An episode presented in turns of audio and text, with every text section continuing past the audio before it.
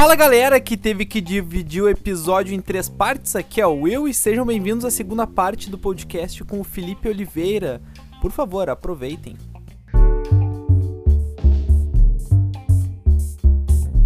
Felipe, sabe que aqui no Brasil a gente tem uma. Eu até na última entrevista, agora que foi com o Luca, o pessoal fala muito que ah, ou tu é raiz ou tu é Nutella. Não sei se é em Portugal vocês falam isso, os termos que é o, o raiz, o Nutella é aquela Nutella mesmo, aquela que passa no pão, aquele creme sim, de é Nutella. Sim. É. Aí os caras, não, porque eu sou raiz, porque eu faço a moda antiga. Esses novos aí que são Nutella são tudo fresco, não sei o quê. Mas até a definição, né? Eu não, eu não sou fresco. Tu que é burro, porque se tu, tu tem um produto industrial para usar hoje, barato, para que que tu vai inventar? Criar um, um fertilizante assim, com casca gente, de banana? Se, se, a gente conseguir arranjar Uh, porque é, é, creio que deve ser possível no Brasil também. Cloreto de potássio, nitrato de potássio, fosfato de monopotássio. Acho que não com tanta pureza, mas tem. Sim, mas, mas tem. Pode não ser puro, mas tem. Tu facilmente consegues fazer fertilizantes. Uh, pelo menos, em caso de dúvida, vais fertilizante, se calhar mais diluído, e podes ter fertilizantes para alimentar as plantas. Eu não sou contra essa situação, repara. Agora, a maior parte das vezes dessas pessoas são aquelas pessoas que depois mais tarde vão reclamar e vão apresentar as tais chamadas questões, não é?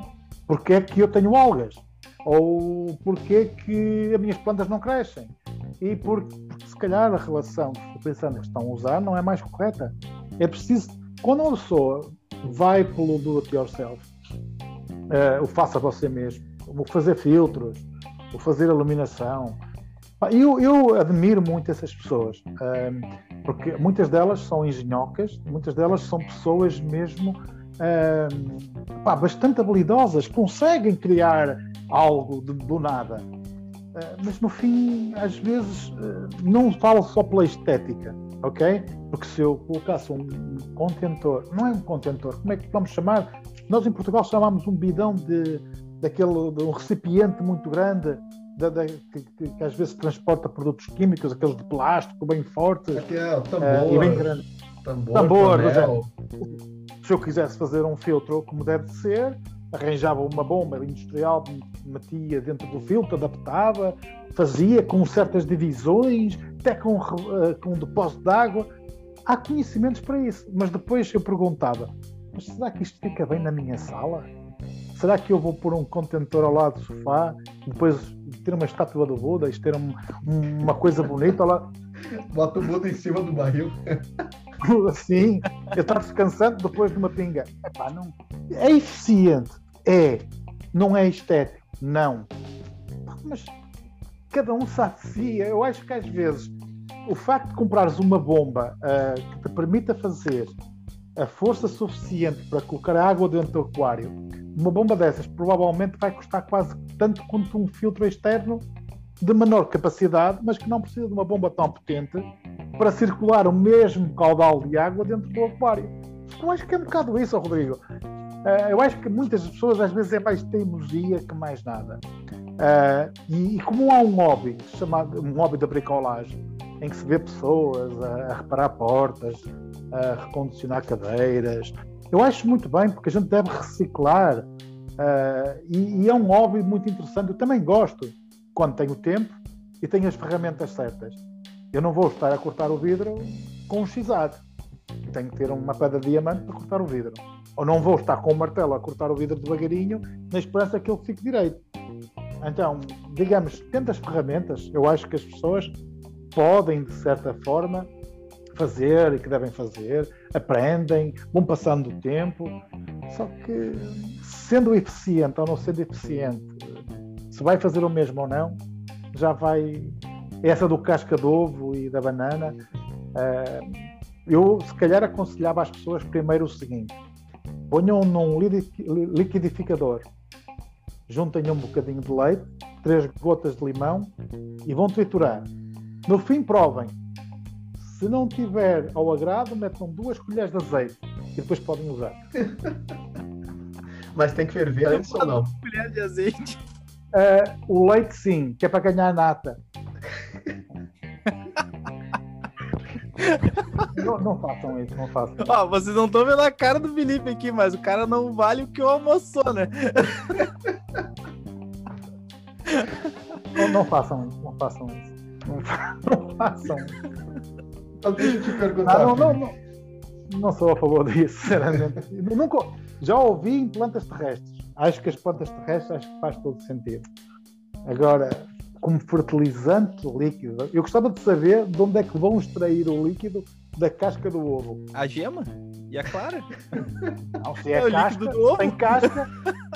Então, se tem casca, tu, tu como é que vais buscar? Ai, o cálcio.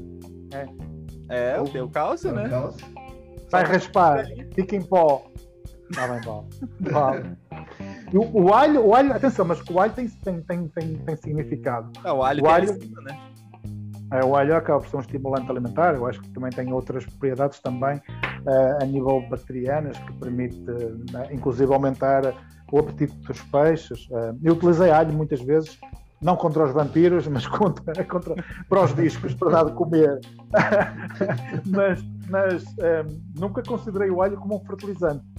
A, a minha esposa, eu geralmente quando como alho, a minha esposa não gosta muito, porque não sei se as plantas vão gostar também. Não sei, não. Não sei, não.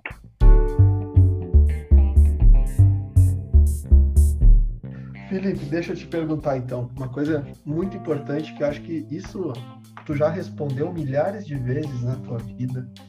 Tu deve estar cansado, acho que tu já tem até o roteiro para responder isso. Mas no podcast tu não respondeu ainda. Ainda não? Ok, é o que, o que falta. É, como é que foi fazer parte da construção do Florestas? Conta os detalhes, conta os bastidores para nós. Olha, o projeto foi fantástico. Eu vou falar das coisas boas, não das coisas más. Então, vamos centrar nas coisas boas e deixemos o mal para o lado. O trabalhar num projeto daqueles, hum, considerando que eu fui convidado pelo Oceanário de Lisboa, ok? Porque muitas pessoas não, não, não sabem esta situação. Apesar de ser um projeto, hum, é um projeto que está em Portugal, é um projeto que está em Lisboa, é um projeto da, do Oceanário de Lisboa. Hum, contactou hum, o Sr. Takashi Amano e a ADA uh, para fazer aquele tipo de projeto, ok? Hum, ao qual, eu sendo numa situação uh, que ia ser estabelecida na Europa, uh, Takashi Amano ia trazer a sua equipa, as pessoas que fazem manutenção uh, na, na ADA, uh, diretamente no, na galeria. Uh, não, não vieram todos, mas alguns, uh, para ajudar no projeto, na construção e, obviamente, utilizar alguns voluntários do Oceanário de Lisboa, também alguns voluntários uh, da Europa que se quisessem utilizar ou quisessem aproveitar uma oportunidade única de trabalhar num projeto deste género. Uh, o desafio foi lançado à distribuição da ADA Ibérica, a ADA, uh, ADA Europa, neste caso acho que é na, na Alemanha, que é a European Aquaristics, e reuniram um monte de pessoas, aficionados à ADA, para ajudar neste projeto.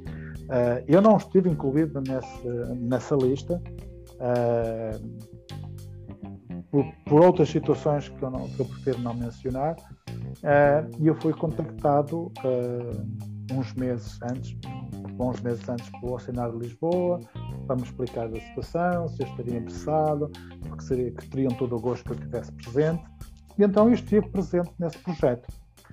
digamos que uh, antes e mesmo no decorrer aconteceram coisas desagradáveis, uh, mas também querendo esquecer essas situações desagradáveis, vou-me focar só apenas naquilo que realmente uh, é interessante. E digamos que foi uma experiência fantástica. o pessoal trabalhou de uma forma como eu nunca vi. Uh, eu acho que isto só foi possível devido à cultura japonesa, a cultura japonesa uh, acaba por ser muito coordenados, uh, uma postura muito submissa em relação às ordens superiores, porque, e agora levando isto num ato de brincadeira, vamos imaginar isto no Brasil. Manuel! A assobiar e Manuel, já vou! E passado meia hora, vinha o Manuel. Uh, no acenar de Lisboa, quando se apietava por algum motivo, ou se chamava, toda a gente corria e se aproximava para se inteirar do que era necessário. Uh, por isso é que, repara, todo o projeto chegou a ser concluído ainda antes do tempo limite, ou antes da data em que estava previsto para ser terminado. Uh, toda a gente se esforçou, um, uns numas competências, outros noutras. Nós temos que preparar plantas, preparar hardscape. Algumas equipas estiveram dentro a ajudar a pôr o hardscape, outras estiveram fora a selecionar o material que ia para dentro do aquário. Uh, enquanto algumas pessoas colocavam plantas dentro do aquário em determinadas zonas, uh, às vezes certas partes tiveram ser refeitas porque não estavam de forma correta. Uh, outras tinham que ficar do lado de fora para cortar algumas folhas, olhar para o estado da planta para ver se ela estava ou não estava contaminada, porque havia um interesse muito grande que quando o projeto, uh, desde o início, arrancasse da forma correta. E ao arrancar da forma correta, significa menos poluição, menos contaminação da água. Porque daí este, todo este trabalho inicial para que no dia da inauguração o aquário estivesse a 100%. Digamos que para mim foi um prazer trabalhar com, com Takashi Amano. Uh, eu sempre disse que estava lá para ajudar no que fosse necessário. Uh, podia uh, utilizar eh, da forma como bem entendesse, dentro do aquário, fora do aquário, carregar areia. Parecia, parecia que estávamos a construir uma, uma casa carregar baldes de areia, carregar uh, caixas de pedras, troncos, dizer, já vi construção de foi casa. Foi enorme, né? Foi enorme a quantidade de material. Uh, a, a, para mim, a parte que mais me gostou, sem a parte do negativismo, foi andar em areia e rocha vulcânica, pé descalço, uh, só com o pé, uh, desde as 9 da manhã às 6 da tarde. Porque o, a areia estava úmida, com alguma água, eh, e não estamos a falar de uma situação em que hum, estamos apenas uma hora, duas horas, estamos a falar, estamos muitas horas, saímos uma ou outra vez para, para almoçar eh, e depois continuamos dentro do aquário. Digamos que tu estava dentro do aquário. Tu fez parte da equipe dentro, dentro do aquário mesmo. Uh, digamos que houveram várias fases, ok? Haveram fases em que havia uma fase de construção, uh, eu estive fora, por exemplo, nos primeiros dois dias, e então tipo da parte de fora uh, ajudar a selecionar materiais para que os materiais fossem para dentro do aquário. Eu entrei apenas uh, para dentro do aquário na fase em que foi necessário plantar. Uh, não só plantar, mas também corrigir algumas coisas que tinham sido feitas de forma, se calhar, não tão correta. Não quero chamar de dizer errado, mas não tão correta. E digamos que de, da única forma de se fazer isso é ter uh, pessoas capazes que possam ou entender como é que um objeto ficará visto da parte de fora e não da tua percepção interior. Ah, uma uh, perspectiva é, melhor, né? Exatamente, nós temos que ter uma perspectiva de como é que fica do lado exterior. Uh, e também, não só, uh, quando falamos de plantas de rizoma, uh, no caso, por exemplo, das bolvites, elas têm uma certa direção de crescimento. Então, nós temos que saber que entender ou tentar perceber da informação que é dada da parte exterior, a orientação que a planta deve seguir, a posição em que deve ser colocada e para onde é que ela vai crescer. Uh, digamos que nessa altura, na, na, na, altura em que foi necessário finalizar, uh, plantar, colocar os detalhes, sim, uh, digamos que o último dia e meio, porque o primeiro dia ou primeiro dia e meio foi toda a parte de construção bruta de, do, do, que era necessário, havia uma maquete, havia um projeto do que é que devia ser colocado, onde é que devia ser colocado, como é que devia ser colocado, e depois, uh, no, no, último dia e meio, tivemos fases em que tivemos estar dentro do aquário e, obviamente, que estar descalço uh, sobre areia, rochas vulcânicas, durante mais ou menos um dia. Eu lembro que nesse dia, quando foi para me dirigir ao hotel, era como se tivesse alfinetes por baixo dos meus pés. Ou seja, para andar foi, foi terrível. Mas foi um projeto fantástico, um projeto do qual me orgulho como português de ter no meu país Infelizmente, um, o Sr. Amano faleceu, passado uns meses. Um, eu tinha planeado viagens ao Japão várias vezes, um, nunca consegui lá ir. Digamos, uh, foi um prazer trabalhar com, com o Suraman. Suraman é uma pessoa fantástica, sua esposa, a família, pessoas fantásticas. Um, obviamente existem alguns aspectos negativos não associados diretamente ao Seraman, mas sim associados ao equipa e algumas pessoas que estavam por lá. Uh, mas isto voltamos àquele tema da, da rivalidade, de pessoas que não sabem estar no hobby, que se calhar origina situações deste género, uh, porque isto tinha uma longa, um lado negro por meio disto tudo que eu prefiro não, não falar com a frente. Me diz uma coisa, a gente sabe que tu é jurado, né? Uh, se eu não me engano é da ANAC, né? Que é o da, da tua empresa, não é? Como é que tu entrou no mundo dos concursos? Eu, sabes que eu, eu eh, inicialmente eu comecei uh, como sendo um concorrente, não é? como sendo uma pessoa que envia os aquários para concurso, uh, tentando obter a melhor classificação possível. Uh, eu no início, digamos que entre 2005 e 2008, uh, fui várias vezes premiado com o primeiro prémio, segundo, terceiro prémio, Best of the Show, décimo lugar.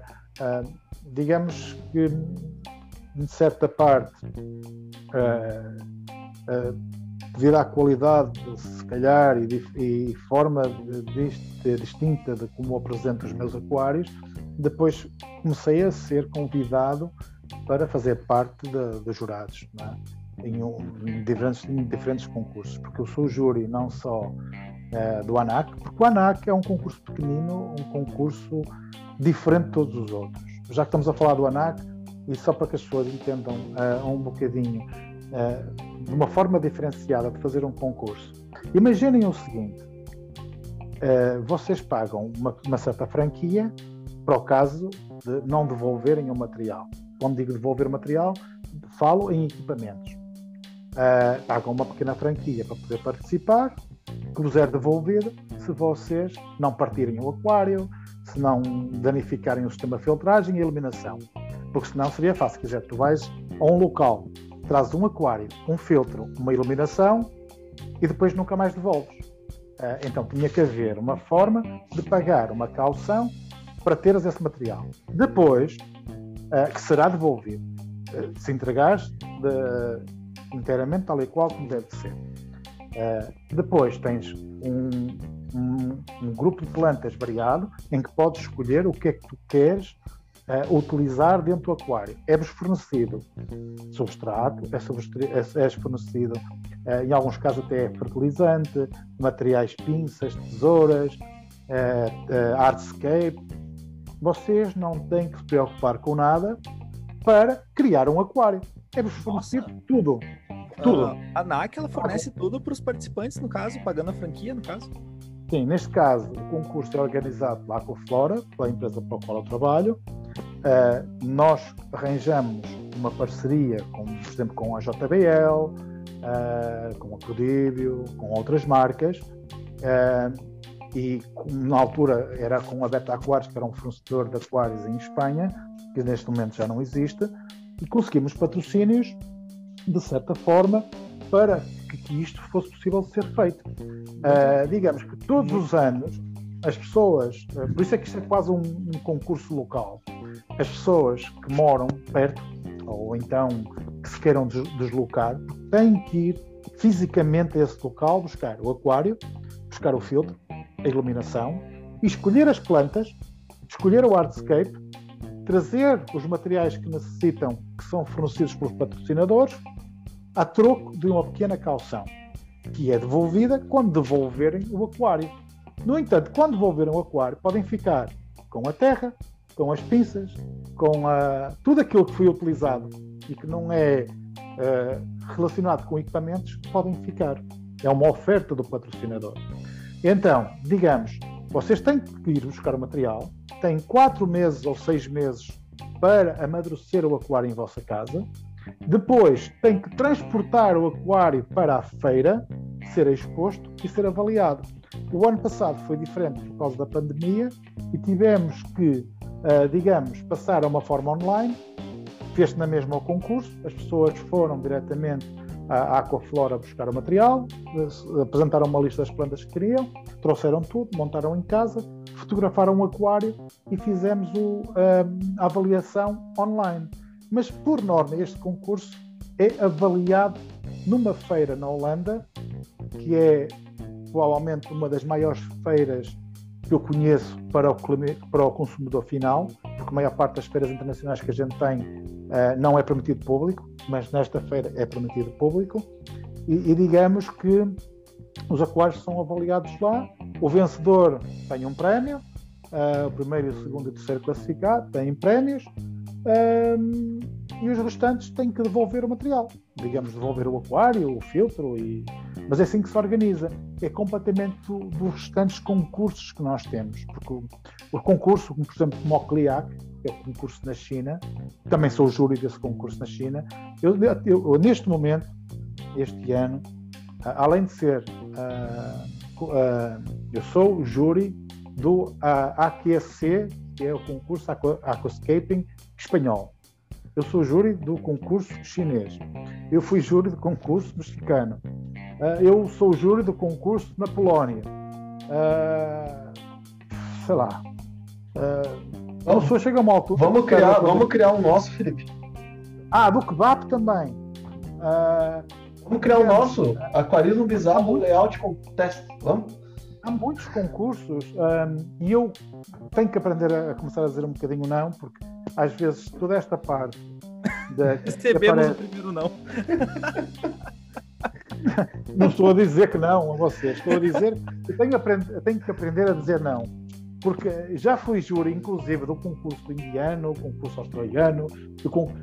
Epá, e, e sabes que o mal é que às vezes uh, os concursos têm uma data próxima com a outra. Se me perguntarem hoje, ó oh, Filipe, não te importas de ser júri do concurso da República Checa?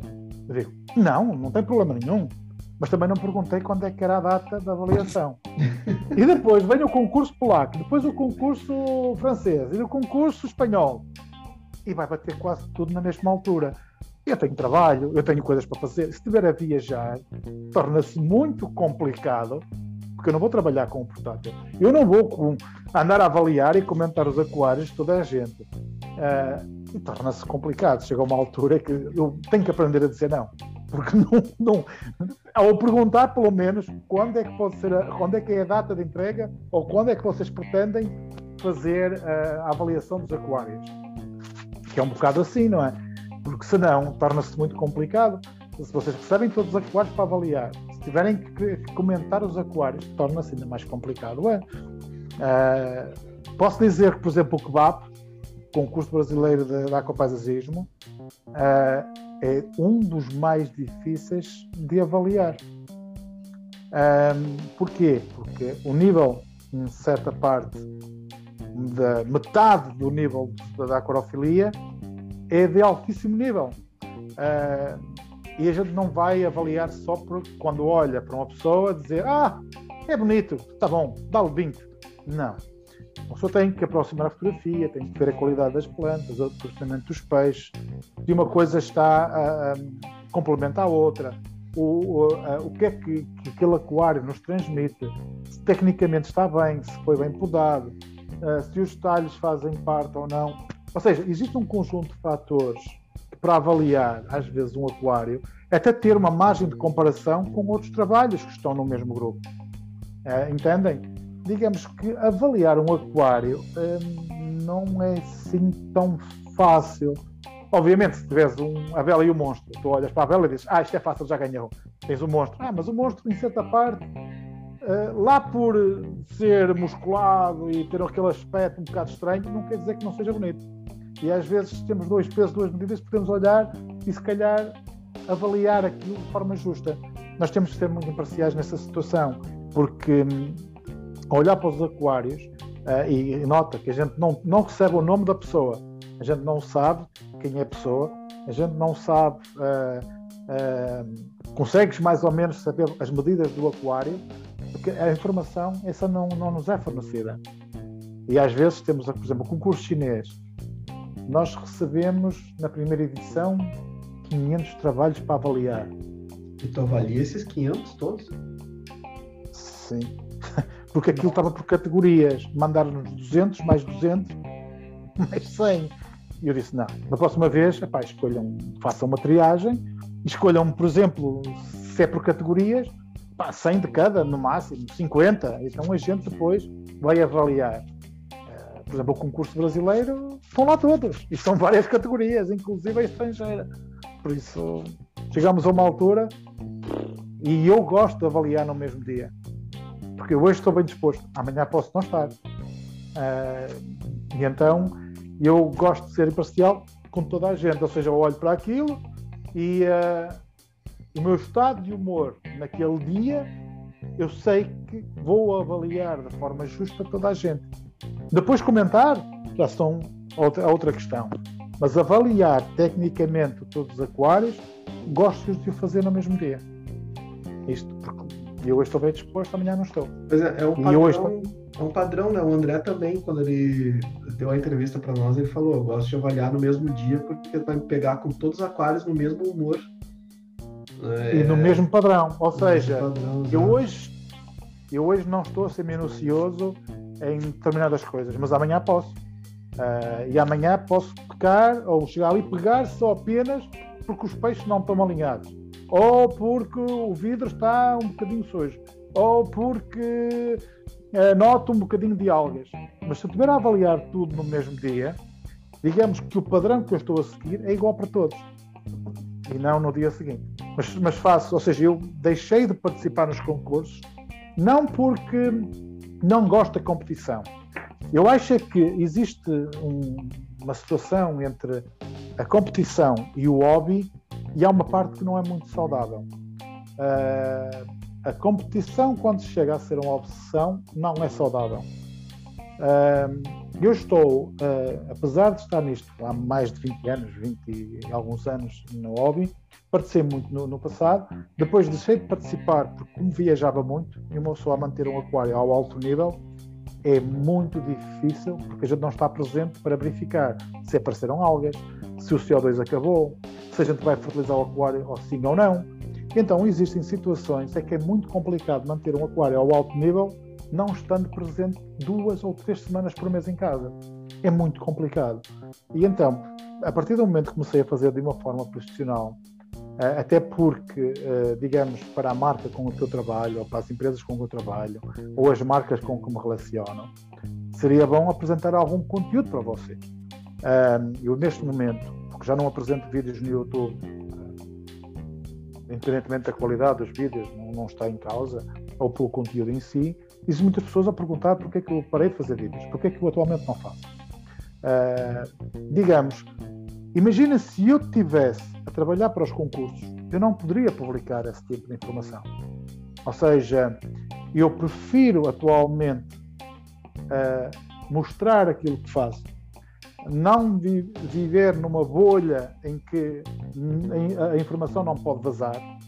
E então tirar uh, proveito e prazer daquilo que eu faço, daquilo que eu monto mostrar o que é que eu faço, mostrar os meus trabalhos, ajudar as pessoas de certa forma, uh, do que se calhar estar a criar um aquário por ano e manter-me no anonimato e no silêncio, sem poder mostrar nada para ninguém para concorrer apenas com aquele aquário.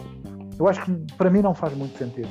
E então preferi sair da competição. Uh, eventualmente, se eu tiver que participar, eu tenho este aquário, até poder, posso tacar uma fotografia bonita e mandar não é novidade para ninguém. E vocês sabem que quando temos um aquário, ou quando estamos a avaliar os aquários num concurso, o fator wow é muito importante. Sim. É o que impressiona. É dizer que quando estamos a ver aquários que nunca vimos antes, temos uma forma de olhar para eles com muito maior impacto. Se é algo que vocês já viram, assim, eu já vi, o aquário está fantástico, eu gosto, mas já não é novidade para mim. Então, vocês têm sempre tendência a, a avaliar aquele aquário de uma forma diferente. E então, por isso é que se cria este secretismo, uh, não se mostrar nada a ninguém. Uh, existem grupos de, de, de, em que se juntam vários aquascapers para discutir ideias, como é que devem fazer, isso está bem. Isso... Porquê? Porque a gente tem que ouvir aquelas críticas, tentar perceber o que é que pode melhorar. E então, quando vai enviar para um concurso, apesar da gente achar que o nosso aquário está fantástico, lembrem-se que há sempre outras pessoas que provavelmente com mais ou menos habilidade que vocês, mas que podem vencer-vos com um fator surpresa ou com uma ideia fantástica e que vai criar esse impacto. Por isso, o vosso aquário tem que estar sempre no máximo, e quando vocês olham para eles assim, neste momento alteraria alguma coisa? Se sim, devem fazê-lo. Se não, então diga assim, pá, este, a esta data, a esta hora, é o meu limite. Isto é o máximo que eu consigo dar. Então vão concorrer. Porque eu não sou a favor de concorrer a feijões. Se vamos concorrer para concorrer, só para fazer número, mas vale estar quieto. Porque ou se concorre com um fim de se poder colocar o mais alto possível, ou então dizer, ah, eu vou concorrer porque é bom para o meu país ter 30. Epá, o que é que interessa se tiver 30, mas estiverem nas últimas classificações, deixa de ser importante, passa a ser vergonhoso. Sabe que a gente tem um, um ditado aqui no, no Brasil que é não importa o quanto tu faça, um asiático sempre vai fazer melhor que tu. Ah, sabes que há muitas formas. Vocês têm um estilo muito próprio de, de criar layouts que eu admiro uh, e que gosto, essencialmente.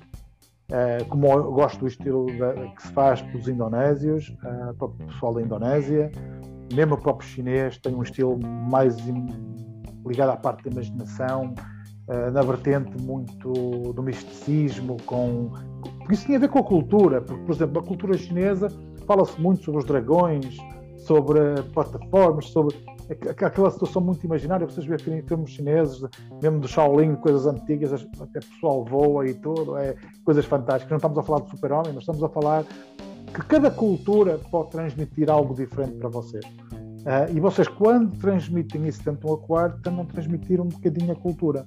Uh, eu chamo-me Oliveira.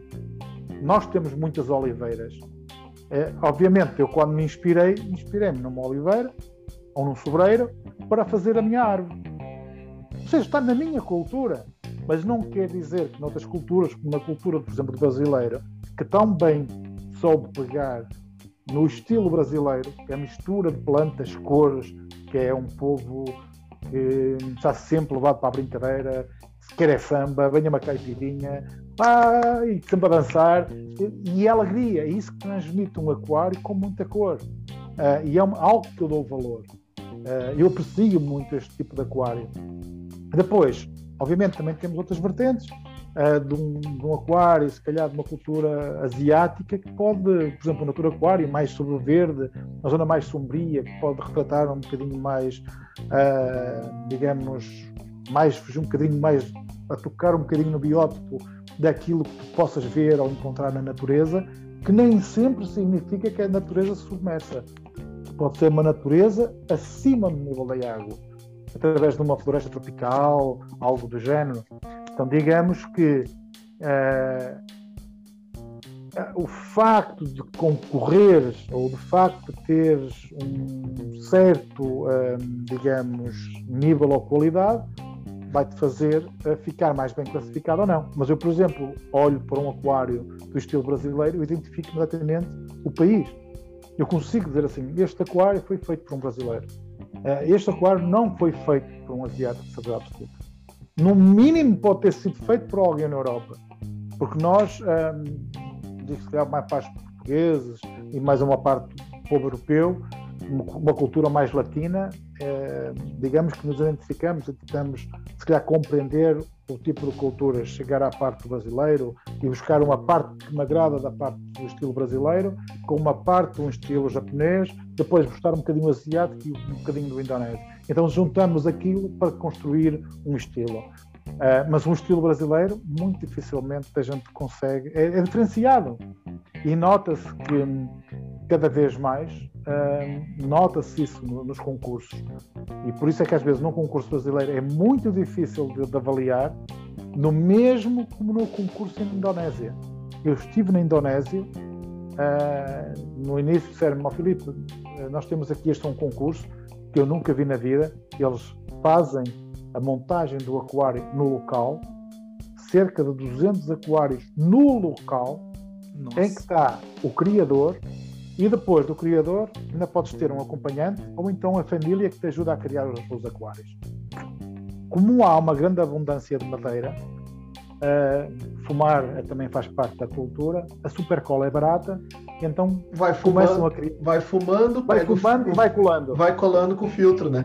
Isso. E já coloca o filtro porque já está amarelo e, e condiz com a cor da madeira. Isso. Então já é, é assim, é um bocado. E então, digamos, eles têm uma cultura diferente e uma coisa que nunca vista. Eles estão ali, é capaz de estar a família, em vez de estarmos a fazer um piquenique ou estarmos a beber uma cerveja numa esplanada e é, a comer uns amendoins e ali a falar sobre a aquascape, não, eles estão sentados a construir sobre plataformas externas para depois colocar dentro do aquário. Ok? Então, digamos que nesse tipo de situação eu estava extremamente excitado para avaliar aqueles, aqueles aquários, porque olhava aquilo e dizia: epá, até vou dizer um palavrão agora, foda-se! O nível é altíssimo. Isto está. Pá, nunca vi isto na minha vida. Fiquei impressionado. Uh, mas isso foi só nos primeiros 20 minutos. Porque uhum. depois, quando continuei, ia dizer: outra vez arroz, outra vez arroz, nem um bocado de feijão, farofa, nem um bocado de picanha. Ah, pá, mete um bocadinho de maminha, um bocadinho de, de chouriça. Ah, pá, é sempre tudo igual. E esse é que é o problema, porque um, uma pessoa quando olha para alguém que está acima e idolatra uh, o estilo de trabalho, tem tendência a copiar. Eu não sou contra quem copia, pelo contrário. Uh, porque tu tens que ter aquele estilo que te caracteriza. Então, e. Além do, estilo, além do estilo que te caracteriza, depois há sempre aquela tendência daquele país. É marcado, está vincado, uh, como o brasileiro tem o estilo, os indonésios também têm. Só que, repara, é tão complicado avaliar aquilo, porque tu olhas, são 200 aquários, meu caro. 200 aquários. E tu olhas, e aos teus olhos, eles são parecidos. Aos olhos deles, não, são todos diferentes. E tu começas a avaliar e dizes assim: onde é que eu me fui meter? Porque isto ainda é mais complicado, porque os aquários são todos semelhantes, pá, da estrutura como são criados. Porque eles, repara, 200 pessoas a criar com estruturas, maquetes exteriores, cola, super cola, super cola. Todas as plantas eram coladas com super cola para que não flutuassem. Eles não tinham pinças, alguns não tinham pinças, alguns tesouras tinham aquelas de cortar papel, para cortar os fios de cigarro e colavam. Uh, agora imagina, numa situação deste género, quando tu vês estruturas que são maquetes, como tu vês, se fazia antigamente para aqueles os trens, para, para, os, para os comboios que se mantinha, como é que se chama aquilo? Uh, que é um nome muito próprio. Ferrorama. Tem, tem, aquilo é um nome muito próprio que se fazem as maquetes e se fazem tudo. Eles fazem isso e eles têm muita habilidade para fazer este tipo de, de, de construções. Uh, e tem material, abundância na natureza, porque a madeira vem de lá, ou se não vem da Indonésia, vem da Malásia tem tanta madeira, tu consegues encontrar musgo, é coisa que tu encontras na natureza. Por isso é que se chama musgo de Java, de Java em Indonésia. Por isso, tens plantas que são facilmente utilizadas por eles, é muito fácil eles adaptarem o diorama e utilizarem montes de madeira. Então, digamos que tu, quando começas a avaliar, vais com entusiasmo e quando já vais ao fim de meia hora, já dizes outra vez arroz, pá, estou farto disto, pá. É tudo igual. Ai, é tudo igual, meu. E depois tens que voltar atrás, que é para, para seres coerente, para avaliar da mesma forma os últimos como avaliaste os primeiros. Porque senão corres o risco de avaliar o primeiro quarto, se calhar até era o pior deles todos, mas como estavas entusiasmado, disseste Ei, pá, isto é que é espetáculo. E chegas ao último, era brutal, e diz assim: outra vez arroz. Então pega lá, levas só 5 pontos, em vez de levar 50 como levou aquele. Quer dizer, tens que voltar novamente ao início para ver se realmente foste coerente ou não. E tu falou de caipirinha, tu falou de amendoim, piquenique. Eu, eu perguntei pro Luca aquilo que tu me falou e eu quero que tu fale agora. Tu participou lá daquele negócio do México lá? Ah, eu participei. E, não, e não, não deveria, mas participei. O, o, o Will queria saber o que, que tu queria saber. Will, Não, eu quero saber quem foi que ganhou.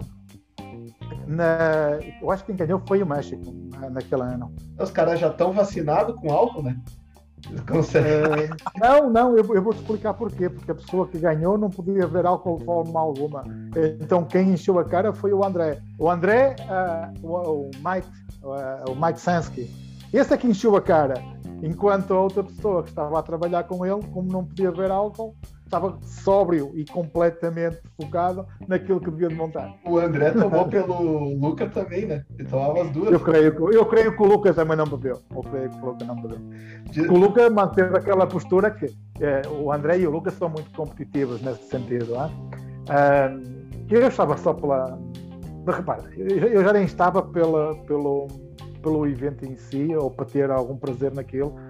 Eu já estava tão insonado, eu só queria ir a dormir, porque o evento, eles organizam aqueles eventos e organizam.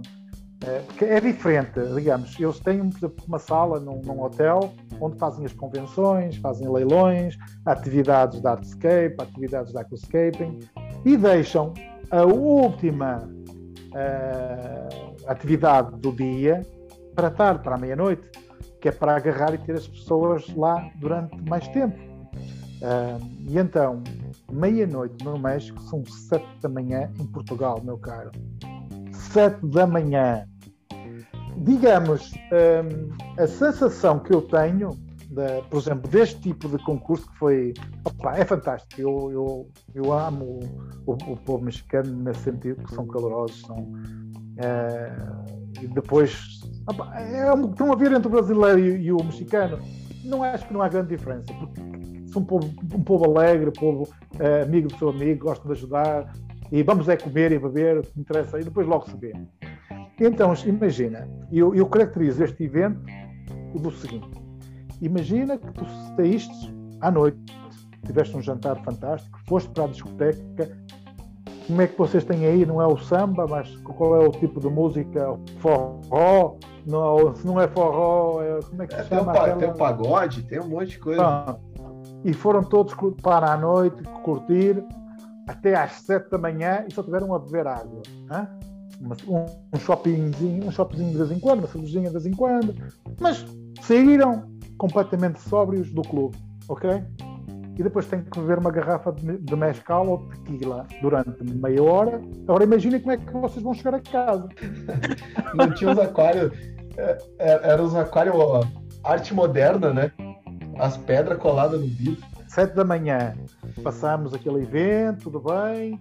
Eu já, eu se me sentasse, eu caía para o lado, adormecia, porque já, epá, já não, eu tenho 46 anos, eh, mesmo que saia um bocadinho à noite, epá, não, não vou estar em discotecas até às 7 ou 8 da manhã. Uhul! Não, não vou estar aí, epá, se calhar uma vez ou outra, com os amigos, mas não faço isso o hábito.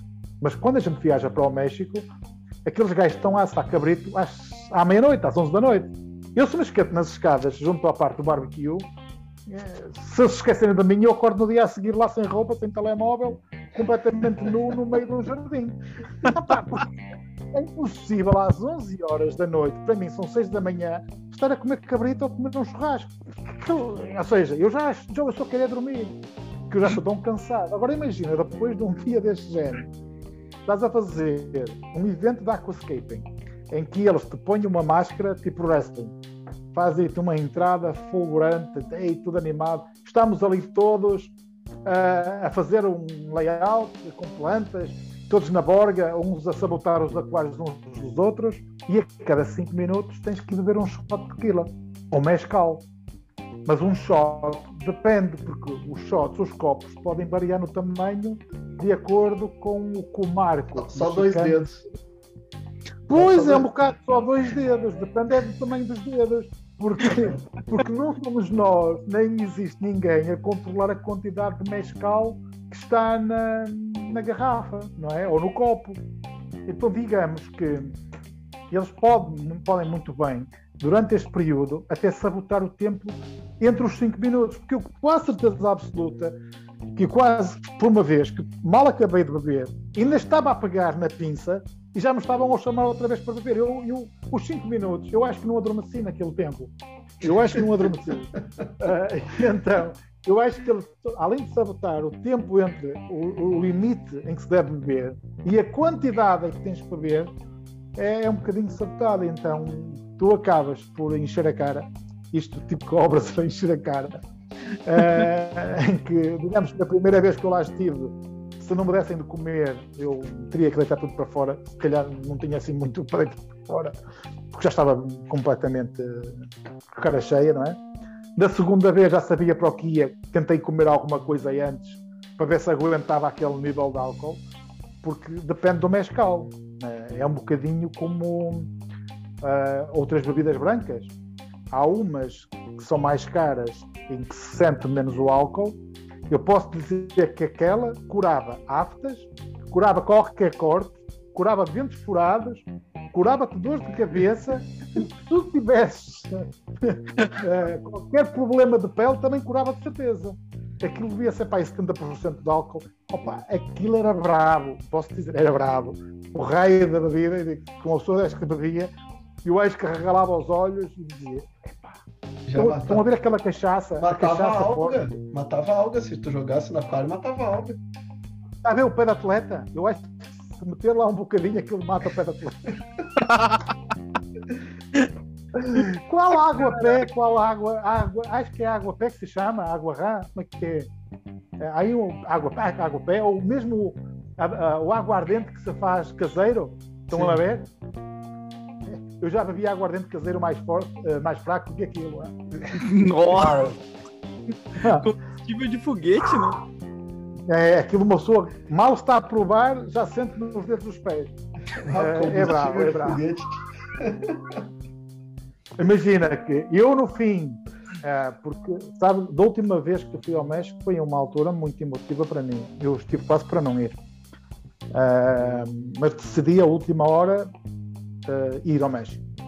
Inclusive falei com a minha família uh, o que é que achavam, porque obviamente sabia para o que ia e se deveria de ir. O meu pai tinha falecido dois dias antes e então foi uma altura complicada para mim, principalmente porque já sabia que íamos passar por estas cenas assim um bocadinho impróprias, uh, bocado vergonhosas para quem está de luto a andar a fazer aquelas cenas tristes, um, porque aquilo foi gravado, não é? Escusado será dizer que, como muito dissesse, isto vai ficar no anonimato. Uh, não fica no anonimato. Então,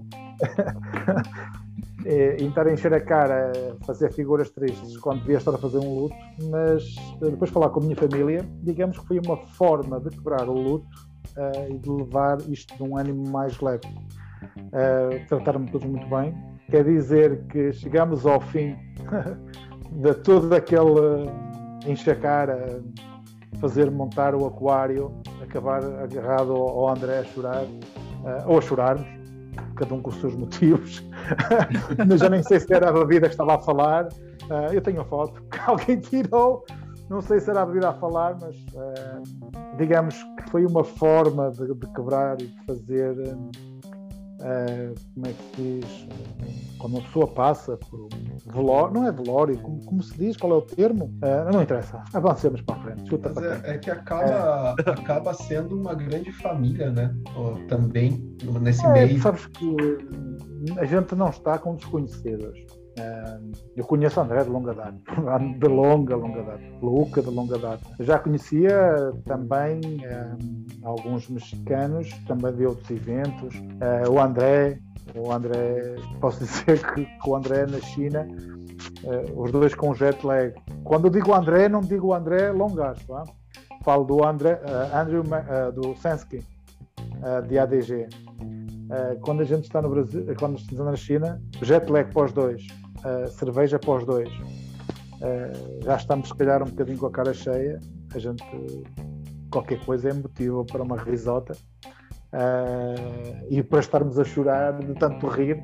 Estão a ver aquela situação quando estás muito cansado, já estás um bocadinho tocado, qualquer coisa sem piada alguma é motivo quase para tu chorar de rir. Estás a ver? É, digamos que é um bocadinho assim que funciona. É, é, eu, e o Will, digamos... é eu e o Will todo dia na loja. Mas é um bocado assim. Agora imagina tu já cansado, já com sono. Uh, eu costumo dizer que já não somos nós que estamos a falar por nós mesmos, já é uma terceira pessoa. Que dá uma... E então, já com a cara bem cheia de álcool, e estarmos ali, se calhar, qualquer parboice é motivo de uma risada e da gente rir e não parar e chorar uh, de tanto rir.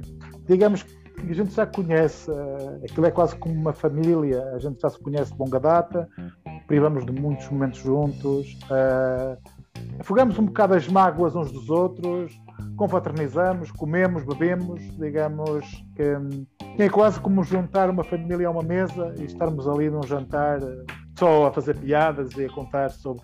Eu acho que tá, o que está faltando ainda, ainda é fazer uma live com a tábua, os cavaleiros da tábua redonda e juntarmos aí uma malta, uma junta, um monte de malta e, e passarem um bom momento e uma noite e ver o que é que as pessoas acham. Eu acho que a gente deve fazer isso. Eu acho que dá uma audiência gigante. Olha, dá uma audiência legal, hein? Eu assistiria. E falar, e falar de tudo menos da aquascaping. Falar de tudo menos da aquascaping. Exato. Falar de, a roda de, de amigos mesmo, né? E tem, uh, e tem história, hein? O lado escuro. O lado escuro. O lado escuro que ninguém sabe.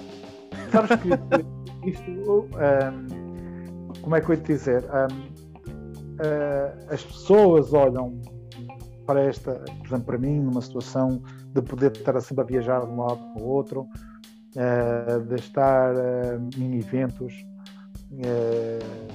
de fazer aquascaping, que é o último luxo, e de ser profissional nesta área, mas eu já tinha referido no início, atenção, o facto de, de, de, de ser profissional numa área de aquascaping é uma área muito difícil. É, uh, não é se tiveres uma loja, uh, provavelmente consegues levar isto na, da melhor forma, porque tens produtos para vender, tem, podes tens um serviço também para vender.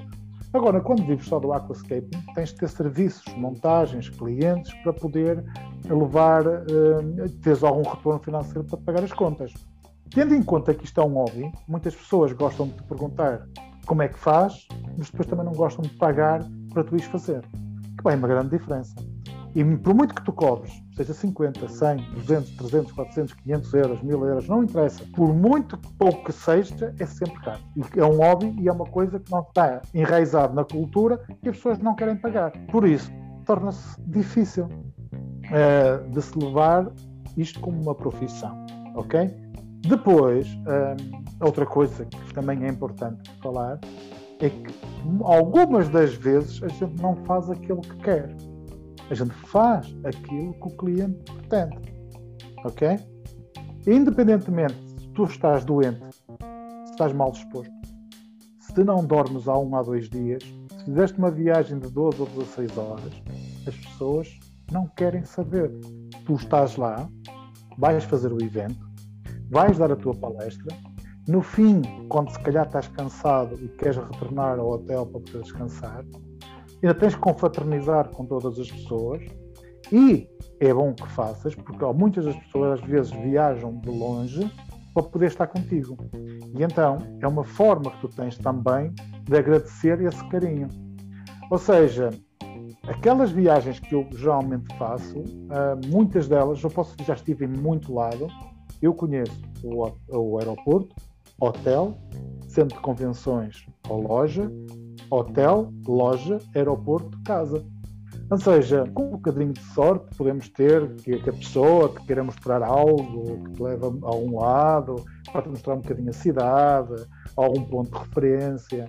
Mas estas viagens às vezes são curtas, às vezes passamos 16 horas em viagem para estar 24 horas no país e mais 16 horas de regresso. E depois regressamos e temos o nosso trabalho para fazer. Uh, digamos que alguns eventos desse género são pagos, outros só pelo carinho uh, e desde que paguem o alojamento, a viagem, não, não cobras algum serviço, uh, ou então cobras um valor simbólico. mas digamos que é bom a gente estar naquilo que faz, mas algumas vezes, digamos que o viajar e o fazer isto independentemente do teu estado anímico, ou se falece, no meu caso, como faleceu o meu pai, e no entanto podes ter problemas familiares, podes ter problemas. Só que as pessoas não têm que saber. Não é algo que, que as pessoas tenham que saber. Tu tens de estar lá para elas, tu tens de te rir para elas, mesmo quando tu tens vontade de chorar. Uh, ou estás desanimado, ou dói-te o corpo. Ou... Repara, eu tenho um. Eu, eu não tenho. Eu vou explicar um, um pequeno pormenor também, para que as pessoas também possam entender.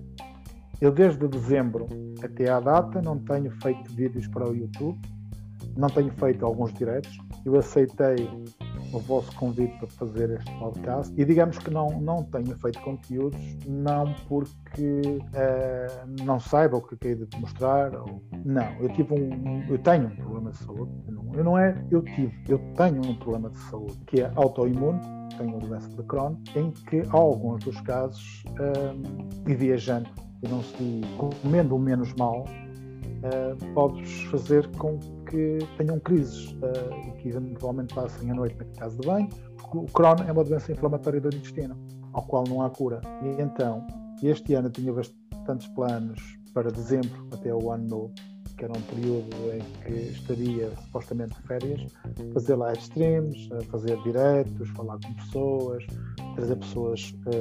E então tive uma complicação com uma doença que estava, com essa doença que estava mais ou menos adormecida, e essa doença voltou de uma forma má, em que me proporcionou uma infecção no sangue, uh, uh, e que se não tão depressa não fosse ao hospital, provavelmente se calhar não estaria aqui para contar a história. Uh, porque começou a afetar os membros inferiores, tive alguma paralisia, hematomas, manchas, como se fossem umas pisaduras, um vermelhão na pele, partes inchadas, Obviamente que o tratamento que me foi dado uh, deixava-me além de depressivo e não tinha sequer uh, a vontade de estar a gravar alguma coisa.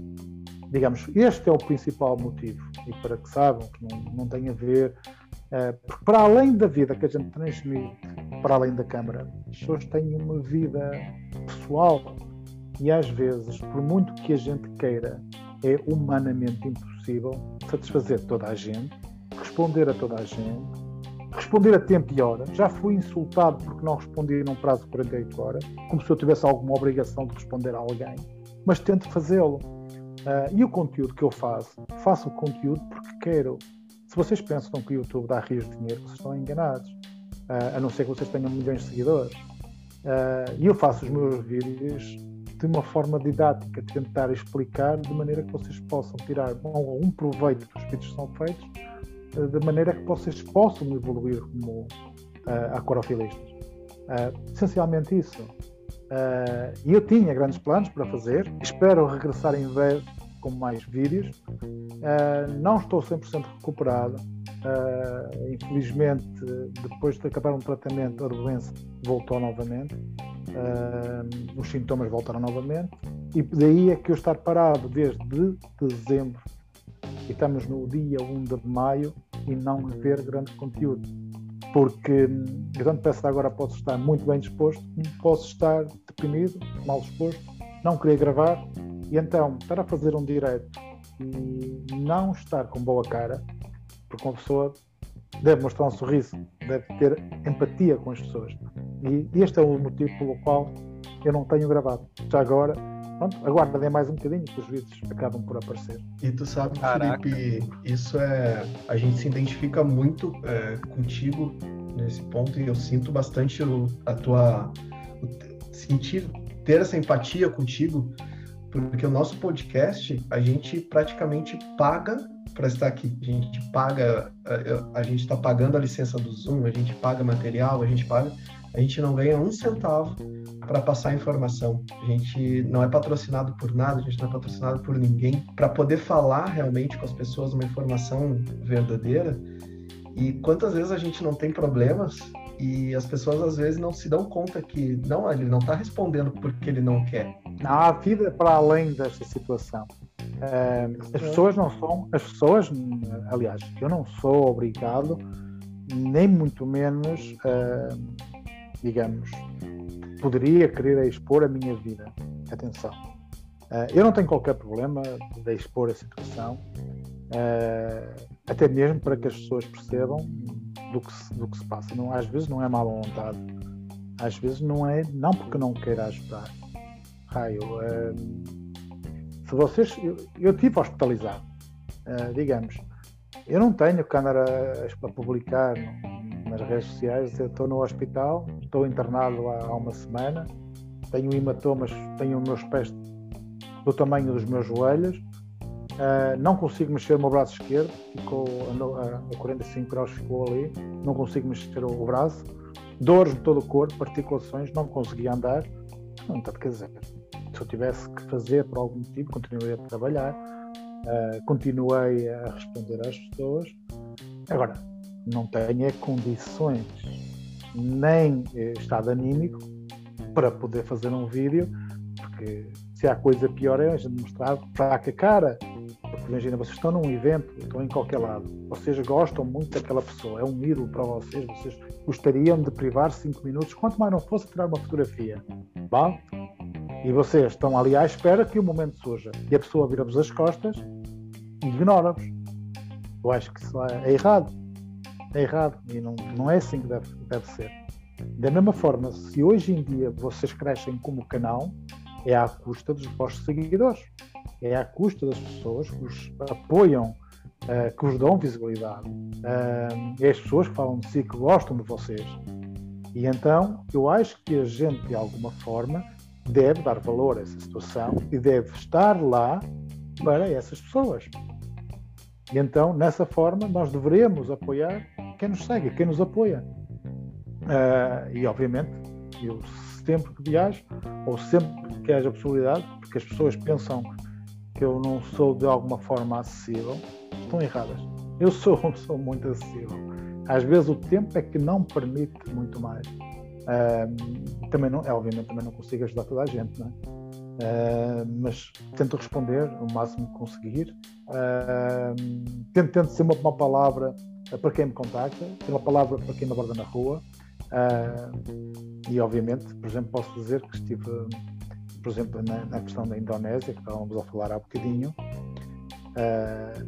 a linguagem é de facto um, um, grande problema, porque não falamos numa situação de ter uma cultura mais pobre ou não. Falamos numa situação em que a língua é uma barreira muito grande. E notava-se na cara de algumas pessoas que são aficionados, gostam, são teu fãs, que gostam do teu trabalho, e quererem tirar uma foto, não se saber exprimir e não saber dirigir e pedir: posso tirar uma foto? Uh, e tu notas na cara. Uh, e notas a cara da alegria quando chamas e perguntas: queres tirar uma foto? E com um gesto, para eles perceberem, eles ficam todos contentes. Primeiro mandam a esposa, acontece isso um bocadinho na cultura muçulmana. Primeiro, a esposa, se eu negar, então eles já não aparecem se eu disser que assim que aceita, então quando olhas para trás de ti, tens mais 50 para sacar uma fotografia contigo. Obviamente, pronto, uma pessoa tem que, que sacar e fazer. Uh, e estamos para lá, ou seja, continuo, continuo a dizer, nós temos que dar valor a quem nos segue. Porque hoje em dia, se, se, se não forem esses seguidores, uh, digamos que o trabalho que tu fazes acaba por ser medíocre. Uh, é um trabalho, se calhar, sem importância. Mas, obviamente, se alguém tiver a ouvir e esteja a criar um canal uh, e que esteja a pensar nas redes sociais e que não tenha tantos seguidores, uh, também não é por aí que tem que desistir. O trabalho conquista-se. Eu, quando comecei, também não tinha nada. Não é? E este, é pouco e pouco vai-se criando o conteúdo, vai-se fazendo de forma em que haja cada vez mais pessoas. E é esta qualidade de conteúdo e a qualidade de trabalhos que a gente vai fazendo que nos vai distinguindo um bocadinho do, dos restantes. Por isso, se vocês estão a criar e estão no início, uh, não tenham medo de partilhar a vossa informação, não tenham medo de, de expor o vosso trabalho. Lembrem-se sempre que é um, um conselho aqui do Sr. Filipe. Uh, Lembrem-se sempre que se houver uma crítica, a crítica não é pessoal. A crítica é feita ao vosso trabalho e não é feita à vossa pessoa. Ok? Então significa que vocês podem ouvir, aceitar ou então discordar. Não, simplesmente quanto isso. Se me pedem uma, uma, uma, uma crítica, não estejam à espera que eu vos vá dizer uh, que está bonito, que é, fantástico. Se está bem, está bem, se está mal, está mal. E eu sou direto. E se tiver que dizer que está mal, está mal. E quem elogia manda foto para a mãe, né? A Ora, a forma. E, e atenção, uh, tenho uma, se calhar uma forma mais elegante de dizer que está uma merda, mas mas digo, se calhar, em certa forma, ah, isto podia ser melhorado, tem ali algum fator, porque, porque também não podemos ser tão depreciativos na, na forma como estamos a dizer, não é? Porque também chega ao ponto em que estamos, pode ser considerado bullying.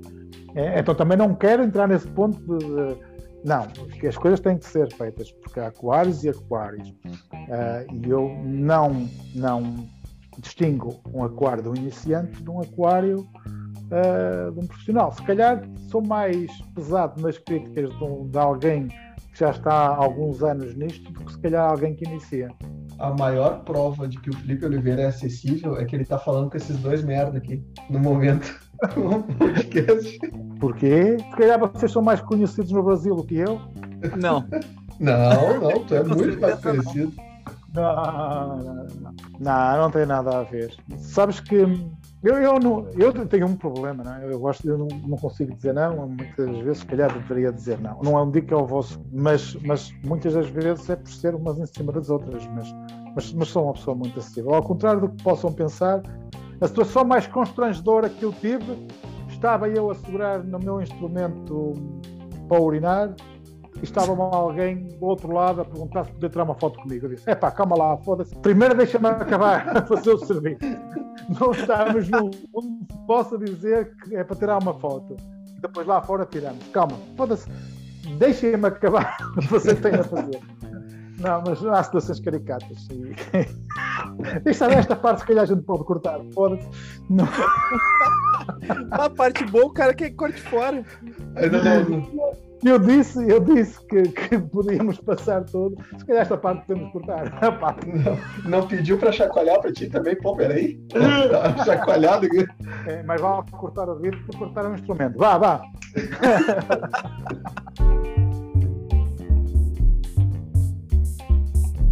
E este foi o fim do segundo episódio com Felipe Oliveira. Por favor, aguardem até o terceiro episódio. E eu fui.